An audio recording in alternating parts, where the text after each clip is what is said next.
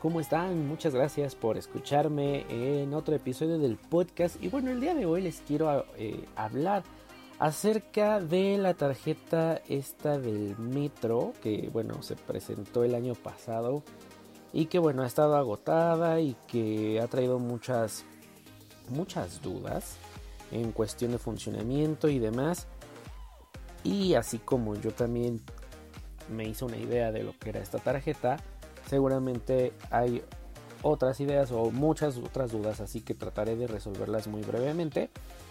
Y bueno, primero, ¿qué es la tarjeta del metro? Bueno, es una tarjeta de pagos donde, bueno, no nada más podrás pagar tu viaje del Metrobús, del metro, de la ecobici, del tren ligero en Ciudad de México, sino que también podrás hacer pagos como cualquier otra tarjeta de débito en cualquier establecimiento o en línea, ya que está respaldada por Mastercard y bueno, este banco Broxel, que yo recuerdo que ya tiene uno o dos años, inicia como un banco completamente en línea, dándote ahí una cuenta donde, para hacer como transacciones en internet. Y bueno, pues ahora está esta tarjeta, bueno, también tiene su tarjeta física, pero tenías que tramitarla y hacer un registro para que te llegara por correo. Esta del metro la compras en cualquier taquilla por 10 pesos más tu recarga y tan tan. Ahora bien, una vez que la tienes, ¿qué va a pasar? Bueno, la tienes que activar.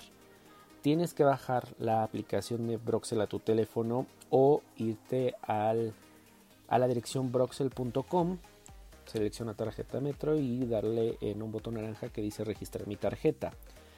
Ahí, bueno, pues podrás em, activarla y de, esa manera ya podrás ir a alguna cafetería, algún restaurante, algún supermercado a pagar tu cuenta con esa tarjeta. ¿Cómo la recargas para em, hacer compras? Vamos, aquí es un poco confuso. En la, en la app lo hacen un poco más digerible, pero nunca está de más. Hay tres saldos. Cuando abres la tarjeta hay tres saldos. Estos tres saldos lo que te dice es saldo disponible y línea de crédito y saldo. El saldo disponible o el, disponible es lo que tú le recargaste a esa tarjeta pero para hacer compras. No es lo mismo el saldo de la tarjeta que el saldo para los viajes.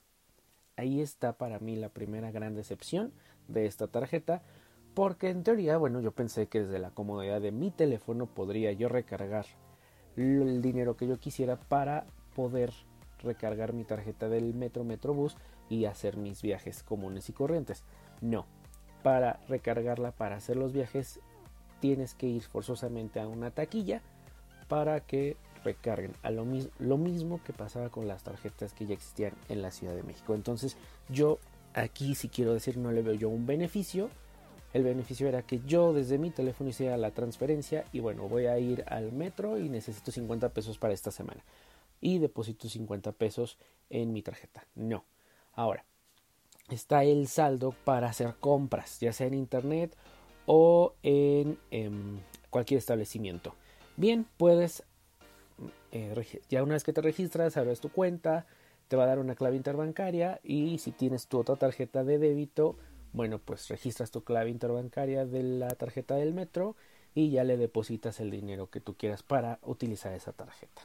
Si no, puedes ir a cualquier establecimiento de 7-Eleven, eh, como Farmacias del Ahorro, Círculo K y bueno, hay otros, otros comercios participantes. Le vas a proporcionar al cajero tus 16 dígitos de la tarjeta y el monto en el que la quieres recargar y bueno, con eso ya puedes tú eh, hacer tus compras en cualquier establecimiento.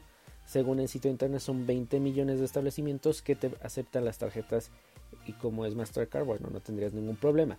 Ahora bien, yo esto lo hice el día domingo. El día domingo fui por un café y bueno, yo recargué 100 pesos a esta tarjeta del metro y dije, bueno, vamos a probarla y si funciona igual que cualquier tarjeta de crédito o de, mejor dicho cualquier tarjeta de débito. Pedí mi café, di mi, tarjeta y la transacción se hizo de lo más normal. Firmé y tan tan. El chico de la cafetería me preguntó que si esta tarjeta servía para compras por Spotify. Y bueno, pues de ahí surgió también la idea de este podcast. Y le dije que sí, que eh, cualquier compra para, por internet o en establecimientos. Ahora bien, platicando con unos amigos me decían que eh, de alguna manera esta tarjeta el inconveniente es que tú no puedes recargarle desde tu cuenta bancaria para hacer viajes. Lo único que te sirve es para tener una tarjeta de débito más.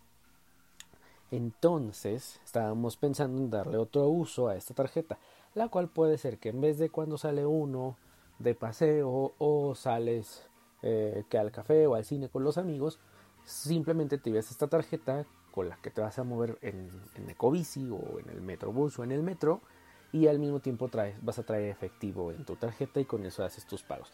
Y bueno, cada vez que sales a lo mejor recargas el, el saldo que eh, el presupuesto que quieres para ese día y tan tan también puede ser una manera más segura de no estar cargando tus tarjetas o efectivo. Esa podría ser una de las de las funciones de esta tarjeta, pero sí yo pensaba que bueno, para los viajes sí podrías em, recargarlo desde la tarjeta. Pero en fin, eh, la aplicación está muy intuitiva en el sentido de que inmediatamente que la abres, ves la tarjeta del metro, ves cuánto tienes de saldo, cuánto tienes de saldo para el viaje, que les decía no es lo mismo. Y bueno, puedes hacer em, depósitos a otras cuentas, necesitas la, clave interbancaria de las otras cuentas para que también tú hagas transferencias. Y tan, es una manera también muy, muy sencilla de acercar a la gente que no ha utilizado una tarjeta de débito eh, o le cuesta trabajo, ¿no? Entonces, bueno, pues es una opción más para todo esto que estamos pues ahora viendo. Tal vez en algún futuro veamos ya cómo a lo mejor ya pagaremos desde nuestros smartphones el Metro Metrobús o incluso nuestra Ecobici. Pero bueno, creo que para eso todavía nos falta un poquito. Seguimos dependiendo de las taquillas y de estas máquinas recargadoras pues muchas gracias y bueno, pues espero haberles resuelto las dudas. Cualquier otra duda que tengan, ya saben que me la pueden ustedes dejar en los comentarios del podcast o en mis redes sociales que es arroba Daniel con Y. Y bueno, pues muchas gracias y nos seguimos escuchando. Hasta la próxima.